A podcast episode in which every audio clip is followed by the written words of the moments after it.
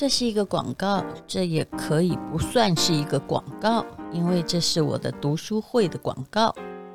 也许你会觉得这是个没什么用的读书会，因为它不是人生实用商学院，不会教你赚钱或理财。但是，请你相信我，你的灵魂更需要食物，比你想象中更可切。现在的人不看书了吗？不可能。爱书的人大有人在，不过几年前有一个调查，台湾人竟然四年都买不到一本书，这个是平均值。看看这个书店多可爱，这就是时报的书店的对联，它的对联是这样写的：右边是一年四季皆淡季，左边是店员还比客人多，横批是门真的没坏，很可爱。但是也很悲哀。今年碰上疫情，大家都在家里，出版社的书竟然没有卖得比以前多。其实并不是因为我们不喜欢读书，而是手机上的文字、图像，还有各式各样的报道，占掉我们很多的视力、很多的时间。我们足不出户，也没有去书店。好了，无论如何，这不是在抱怨，而是一个读书会的开端。不同于商学院，其实我打算回归文青的本行，告诉你为什么村上春树还有几本巴娜娜有多可爱。你有看过村上春树的森林，还有几本巴娜娜的厨房吗？其实呢，呃，将来我会有影片的读书会，那一本一本，或者是直播的。那如果呢，我推荐的作者在台湾，比如说蒋勋老师啊，或者是蔡奇华老师。也可以请他来讲解。那当然呢，这个网站的连接在我们资讯栏的连接也有卖我的书。我把我自己的书拿来当引子，因为都是签名本，我会乖乖的去这个时报的仓库乖乖的签名啊。其实时报出版社最畅销的作者肯定不是我，是村上春树。他在台湾有非常多的迷，包括我。我开始爱上村上春树是因为《挪威的森林》。那时候我跟书里的男女主角差不多年轻，充满了荷尔蒙，也充满了爱恨情仇。这么多年，这么多年，慢慢的懂得，有时候要听风的歌，听风的歌也是村上春树的一本书。然后我也随着村上春树一起长大，还有变老。他后来开始跑马拉松，这是他的中年的浪漫。所以有一本书叫做《关于马拉松，我想说的是》。我人生所有的方向感，其实都跟书有关。有时候打开一本书，就好像在迷蒙中找到一张隐藏的地图。而其实这些对我最有影响力的地图，并不是作者告诉我说：“哎，现在去哪里可以理财？现在该怎么做？”而是有时候我是在文学的森林里面找到的。挪威的森林里有一句话说：“每个人都有属于自己的一片森林。”也许我们从来不曾去过。可是它一直在那里，而这个森林恐怕只有书才能够带你去哪里。只要你想，那你可以定一个读书计划，把我开的书单你没有看过的部分把它看完。而且其实我选的都是很有名而且很容易做的。那这个书单呢，啊、呃，它比照各大通路的特惠价七九折，而且只要三本哈，不管多少钱就是免运费。那只要超过一千二呢，我真的是自掏腰包，为了让大家读书，就有吴淡如手绘的捷运卡的套子，亚克力的日本运的非常精美，还连着一个有皮革感的钥匙圈呢。你一看就知道这个连接非关获利，因为纸本书是市面上最难销的商品，只有。阿大的人才想要销售图书，你有看到网红在卖书吗？除了卖他自己的书，其实书也不应该卖自己的，因为去博客来买或者是去金石堂买才能登排行榜啊。说穿了就是这样。好了，灵魂需要养分。虽然我一直觉得我很高兴当一个商人，可是我的心里还是有个文青，还是被保护得好好的，并没有因为不滋润而凋零。那这些书会让你听到自己的声音，有哪些书呢？有村上春树的关于弃猫，也就写他父亲的故事。有一本书叫做《睡》啊，睡不着的人应该看。有一本书叫做《跑步》，不管你喜不喜欢跑步，你应该听一下他的跑步逻辑。还有霆锋的歌，挪威的森林啊，以及呢啊这个非常好看的这本啊第一人称单数，这也是最新的作品。也许你很久也没有去买村上春树的书了，还有几本巴娜娜的厨房啊、还有小幸福宝典，还有蒋勋老师的岁月静好。那么，就我自己的书有人生使用商学院，人生虽已看破，人要突破，从此不再勉强自己。这几本书我都会帮你签名。那还有我最推荐的作文老师蔡启华，打通写作的任督二脉，真的拜托很多人呢不会写作文，我觉得是应该的，因为我最近看到呢，啊、呃，这个以前小孩的老师在教作文，用教育部那一套，根本是作文的解剖学，他不会真的爱上文学的。那么写作吧，你值得被看见。啊，还有破解创作天才的心智图，还有一篇文章的生成。其实这三本书，你如果看完一本，你应该就是会写作文；看完两本，作文满级分；看完三本，你一定就是一个作家。不要再抱怨不会写作文，请来开读书会。呃，请进吴淡如的 FB 或者是粉丝团啊啊，FB 就是粉丝团，还有呃，或者是。这个 podcast 的资讯栏的连接，谢谢你。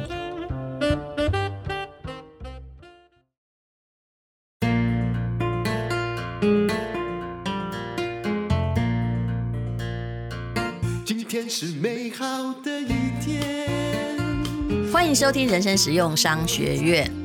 呃，院长好，各位人生实用商学院的同学们，大家好，我是林峰批，我又来了。是你真的不用对我这么尊敬，哎，没有啦，这个哈、哦，因为我们是人生实用商学院，你是名正言顺的院长，这个这样的称呼一点都不为过。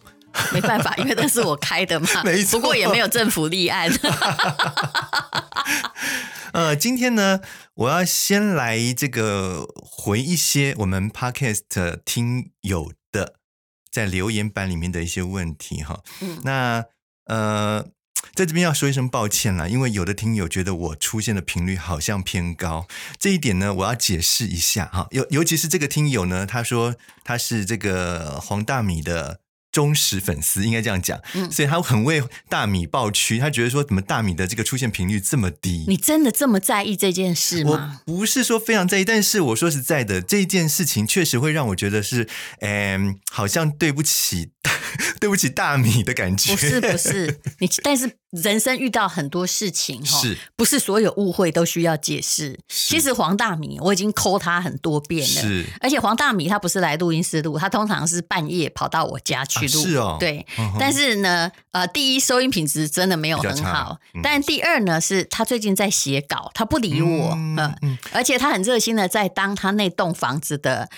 那个主委吗？哎，对，哦、是哦，内主委，哦、也也没有法律认定，也没有经过票选，哦、但因为他新买了一个房子，他每天都在解决房子的问题，我真的觉得他快变主委了，嗯、所以呢，他要等书写完，他才会出现。嗯嗯，原来如此，所以哈、哦，这个听友可能稍安勿躁，再多忍耐一下我出现的时间。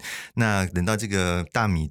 这个修成正果，不是修成正果，书写完之后，他自然就会回归到节目当中跟大家见面。好，我很怕他写不完。不过这么严重吗？节目哈，其实没有谁取代谁的问题，本来其实就是一个自由球，嗯、所以谁想来都可以。而且其实呢，我找这个林医师，我很爱找林医师来，是为什么？因为虽然他是男性，他其实比我温和多了，我的观点非常犀利，而且我把他当那个一个研究对象的话，也就是我觉得啊，嗯，你的。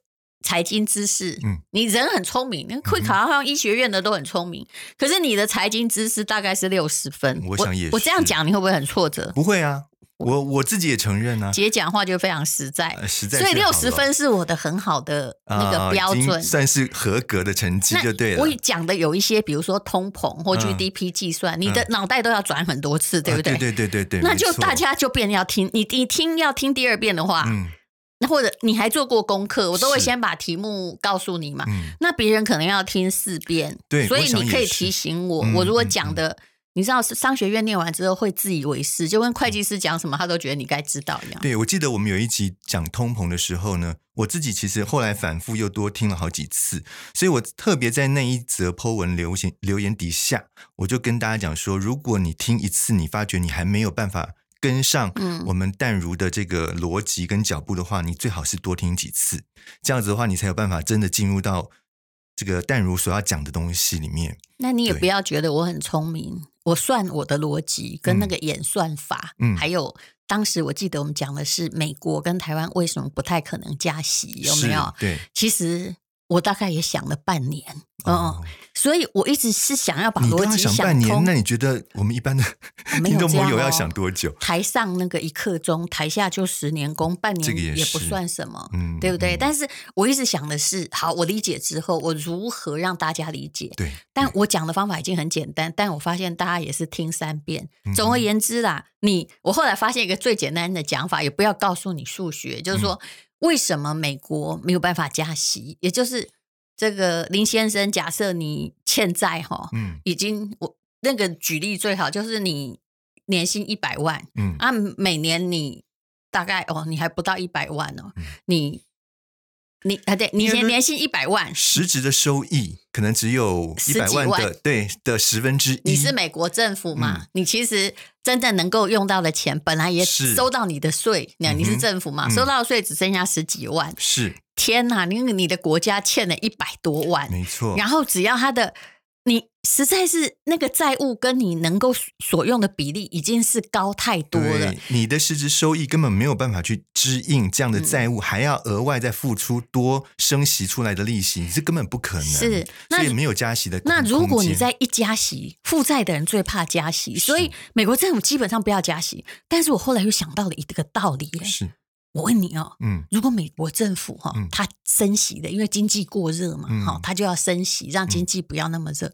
如果它继续印钞票来还它的债呢？嚯，完蛋啦！这样子的话，那个情况就越来越严重，它通膨只有越来越严重啊。但是它有别的路吗？如果它升息，我其实我之前就一直要问这个问题，就是我们讲说要抗通膨，其实很多国家的寄出的政策，包括我们讲说。巴西、土耳其、俄罗斯这些国家不是都用升息，对不对？是是是。好了，那你说美国不能用升息，那到底美国要用什么方法来控制通膨？通通膨又是一个没有办法，就是说不发生的事情，对吧？他可以升息啊，他可以印钞票，嗯，来还他的债，因为他的债务，他一升息，他要付的利息也变多了嘛，嗯，对不对？是。但是这样也导致。恶性循环继续加就是说，他因为他升息的话，他要付出的这个利息的成本又增加，他根本就没有那个余力做什么其他的建设，有的没的东西，甚至连他们自己的公务人员的薪水都发不出来。就对呀，close down。是。不过我说真的，因为人类没有遇过这样子的问题，尤其是在美国。有了，辛巴威有遇过了，嗯、然后但是美国还没有遇过，嗯、而且美金是全世界的人喜欢的。嗯、那到底美国政府怎么处理呢？我们也只能这样推测嘛。他、嗯、能够这个呃杀鸡取卵哈的恶性循环法，就是自己印钞票来付他所欠的债。假设他升息负担太大的话，嗯、那可是嗯。会导致的什么样的结果？不知道。联准会主席应该自己每天也在沙盘推演吧？对，我想他应该也是很伤脑筋的。嗯，好了，这是第一个问题了哈。那第二个呢？有一个这个听友就说了，他说：“嗯，这个你们应该要学一下什么叫同理心。”这点我实在是有一点疑惑。你不要在意啦。嗯，你也不知道他讲什么。对，其实我是蛮尊重，因为我觉得我们如果要。知道我们的节目到底这个给我们的同学们有多少影响的话，其实有时候，其实我之前没有看，没有看这些留言的习惯，是这两天上去看了以后，发觉，哎，有一些留言，我们也不能说完全不要在意啦，就是说，有些留言，它或许对我们来讲是提出了一个好的建议，有的是留错地方，嘿。哦，是吗？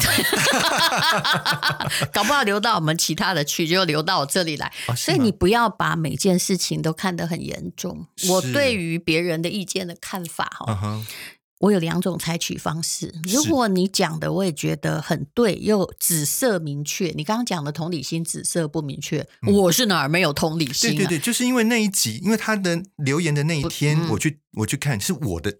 我跟你对谈的那一集，就是是我对你没同理心吗？哎，我不知道。他说，呃，请学习什么叫同理心。那我去听，我们那天讲的是那个四两拨千斤，有没有？就是吕后跟默读的这个来往的信件，里面到底有什么地方让他觉得说我们没有同理心？我这一点不要猜，是吗？你永远在研究那个原因，研究不完的。嗯、是。如果你在爱情中被放弃，你也可能每天在想：我到底哪里，我到底哪里让你不高兴？做错这些没有意义。啊、是。就把它当成沉没成本。有的时候真的是留错地方。啊、我以前的那个。我我们曾经做过民宿，现在还好是没有了啦。嗯、那真的是世界上很难赚的一笔钱。说那个小熊书房吗？然后是那时候我有严格要求员工说，如果他没有给你五颗星或给你星星很低，那你因为你知道是哪个客人嘛，嗯、你就可以去问。嗯、结果呢，嗯，他就莫名其妙，他觉得他服务很好，收到三颗星。我们那个店长啊，他就很不甘愿，嗯、他就去问那个住宿客人有电话嘛？是，是他说为什么？我们到底是哪里哪里做错？嗯，你知道他说什么吗？他说什么？最高的评价就是三颗星啊！不是他的，嗯，小孩拿他手机去玩，不小心按到哦。所以好吧，不是呃，我说对于人类对你的批评，除非他指色很明确，嗯，你也觉得很有道理，是，那么你就接受。但是有一半的东西，我叫做虚。就是有看到虚心接受，但本人坚决不改。嗯，哎，虚心接受，坚决不改，有时候是很好的方式哦。尤其你跟你爸妈意见不太一样的时候，嗯哼，干嘛要争辩呢？也不要想太多，就是我们两个的理路不同。然后有一些人哦，就习惯做。把别人的话曲解或做过多解释，啊，有一些人是他刚好哪里恨到你的，有没有啊？就丢了一个棒球，把你家的窗户打破。但是你不要去研究，因为他搞不好只是一个顽童，那么。你的人生的负担就会较轻。嗯哼嗯哼，好，这个我也可以理解。那另外一个留言，他就讲说，嗯，好，你们开始讲故事了。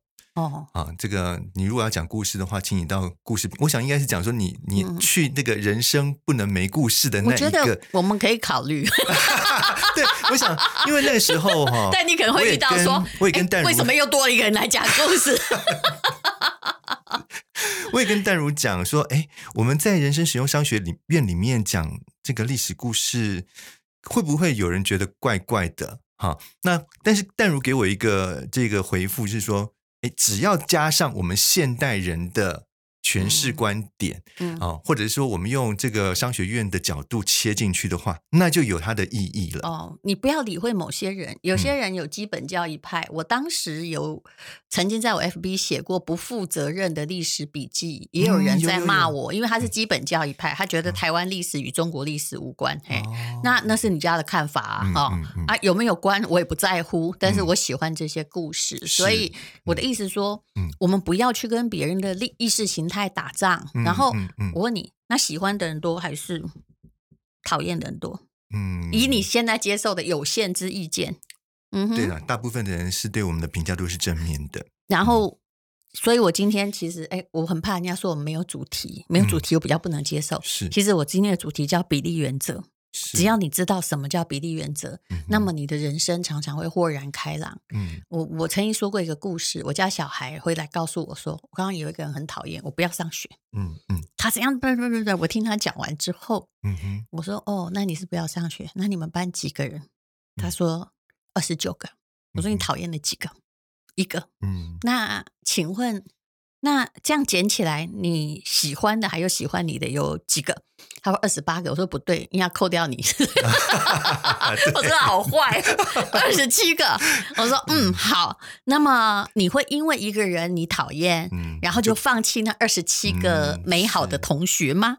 哎、嗯，他想一想，觉得说有道理、嗯。我娘好像有点道理，他就去了。嗯、你知道吗？就是。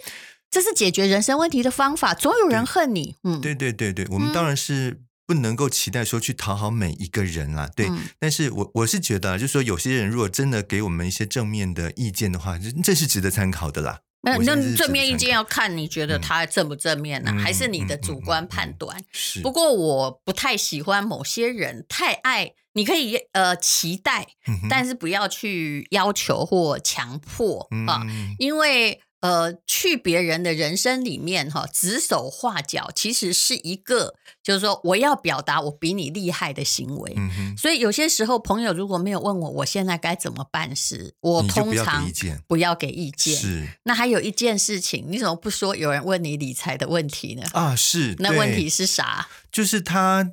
他就说他呃听了我们的节目之后，他觉得收获良多哈。然后呢，他就把他自己个人的财务啊，大致上的简简单的讲了一番以后，然后问我说，他现在如果手上有一些闲钱的话，他应该做什么理财的处处理配置？你真是个好人，哎、你研究的你还想了很久，对不对？对。然后我就来问淡如，我说，哎，这个有听友来问我这样的问题，我到底我我那时候就选择已读不回，我就是我没有回复他。嗯。结果呢？淡 如给我一个什么样的回复？你还记得吗？你自己说。我有时候回了哈，我回的如果是肺腑之言，我自己会不记得，因为那就是真话。我记得淡如跟我讲，就是说，你就你就你你不要给他任何的意见啦，因为我们说实在的，我们给人家意见，如果到时候他赚了钱，他不会感谢你，但是他赔了钱以后，他一定会。来骂你。是的啊，你怎么知道你是对的呢？而且你的对哈有时代时间的差，对不对？也许对呃，刚好你告诉他的时候，哎，他连 ETF 都买到最高点，你看吧，后来就遇到个大崩盘，嗯、他马上哎，他不信就买在大崩盘之前。他就会有一段时间承受损失，是，然后就会觉得说：“哇，我问他真倒霉，嗯，他真是一只坏蝙蝠，乌鸦。”对对对对对，所以后来呢，我就是这样子就跟那个听友讲说：“啊，我们不能够给你什么样的建议。那你如果说真的啊，你觉得从我们的节目当中能够得到一些你在投资理财上面的知识的话，你就继续收听我们的节目哦。”我突然想到，我怎么回你的？我回的很简单，我说我们就嫁祸于人好了。对，叫他去看那个施老天的书。我应该顺便推推荐陈陈崇明的啊，是，对，对对对对对。好，不要永远不要问人家你要怎么样处理你的陷阱，否则真的会告诉你一个你所期待的几年就会翻倍，或者是你觉得。哇哦，万无一失的方法的，我可以跟你讲，都是诈骗集团。是，嗯，哎，还有一个问题，这也是很多人问哦，他们一直在问说那个片头曲到底是谁唱的，然后他们一直怀疑是我唱的。我说，哎，这跟我真的是一点关系都没有。那首曲子是我做的。是，那是谁唱的啊？嗯、呃，我。是男生还是女生？男生啊，我弟啊。啊，是哦。哎，现在大家知道了哈，每一个肥水不落外人田啊，不是因为他不用钱。就在这边郑重的宣告一下，那个歌不是我唱的，很多人以为是我唱的。而且，大家怎么没有问那曲子谁做的？就我做的啊！你不相信吴代尔会作曲，对不对？虽然做的不好，但是我跟你讲，大家都很喜欢。有人把它对设为什么什么起床号？我看到一大堆人说，哎，早上一起来听到那一首歌就振奋人心。哎真的，哦，对，我哪天把它全部歌，哎，对呀，我求求大家把它听完，好不好？很多人歌词歌曲都我自己写的，哎，哎，为什么我都不太宣扬？因为我怕人家觉得我过度捞过界，然后一定会音乐界的人来批评我说啊呵啊呵，你在别人下个我别下，我高兴写不行吗？哎，不会不会，真的很多人在问那首歌可以在哪里下载跟听到，哎，你知道吗？各位如果喜欢的话。我希望不要创下本那个人生实用商学院的最低纪录，还有不要有人在那边呛说，你可不要歌放这么长。哎，我跟你讲，我不是做一首哦，啊，是吗？我做的十首，怎么样？啊，那陆陆续续、慢慢的在节目中里面播放，而且是非专业录音师，那个没有办法的，啊、非专业歌者，嗯，不会不会不会，大家对那个歌是一致的好评，嗯、真的。那我我会这个把我做的曲子给大家。事实上，我还写了个音乐剧，都没有人要演哈。谢谢李鹏医师，谢谢大家。